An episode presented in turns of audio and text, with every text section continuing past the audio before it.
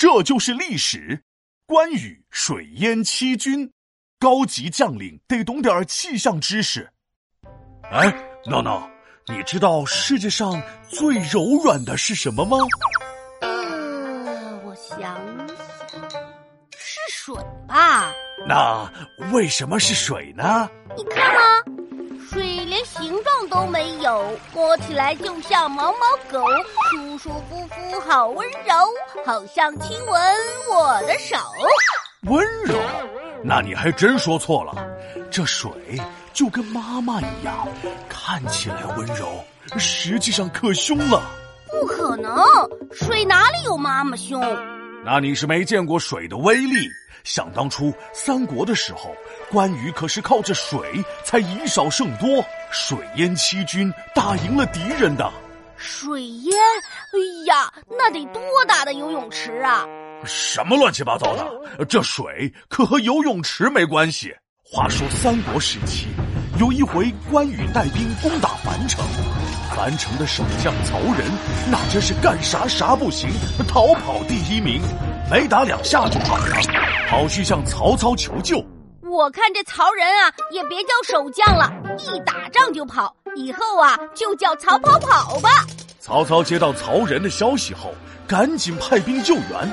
可以说，当时曹军的实力和人数，不仅能帮樊城解围，直接消灭关羽的军队也是不成问题的。那真是，曹操一出手就知有没有援军好几倍，吓得人发抖。啊！要我是关羽。肯定三十六计，走为上计，赶紧撤呀！要不咋说你当不了将军呢？人家关羽不仅没跑，还特别淡定的跑到了山上。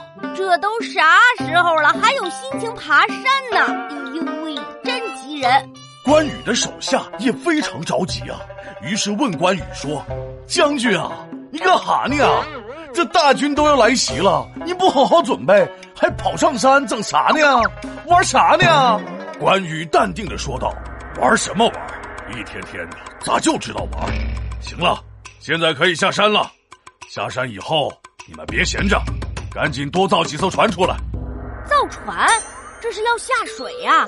我咋就没弄明白他要干啥呢？嘿，这回你还真说对了，就是下水。表面上看，这个关羽是不着急不着慌，但是心里头都盘算好了。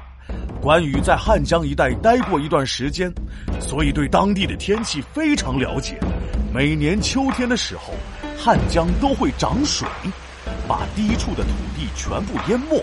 那真是大雨一直飘，汉江水位高，低处全淹水，至少到大腿。所以关羽这次爬山是为了观察地形，因为见到曹军驻扎在低洼的地方，所以才心生一计，打算让水作为自己的援军。哦，我明白了，所以关羽才让手下人去造船，就是等曹军被水淹的时候，划船过去和他们打呀。聪明。没过多久，如关羽所料，下了好几天的大雨。汉江水位大涨，低处全被淹没，曹军也被泡在了水里。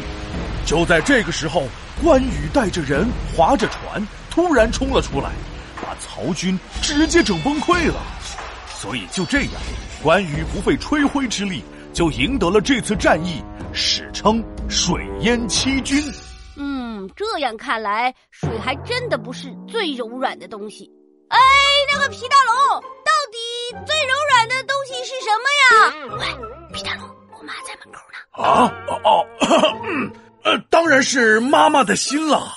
虽然平时妈妈们发脾气的样子都凶凶的，但是对待孩子的时候满满都是爱，所以最柔软的就是妈妈们的心了。哎，他走了，他走了。皮大龙敲黑板，历史原来这么简单。关羽用水打胜仗，善用计谋特别棒，善于观察身边物，以少胜多，超级酷。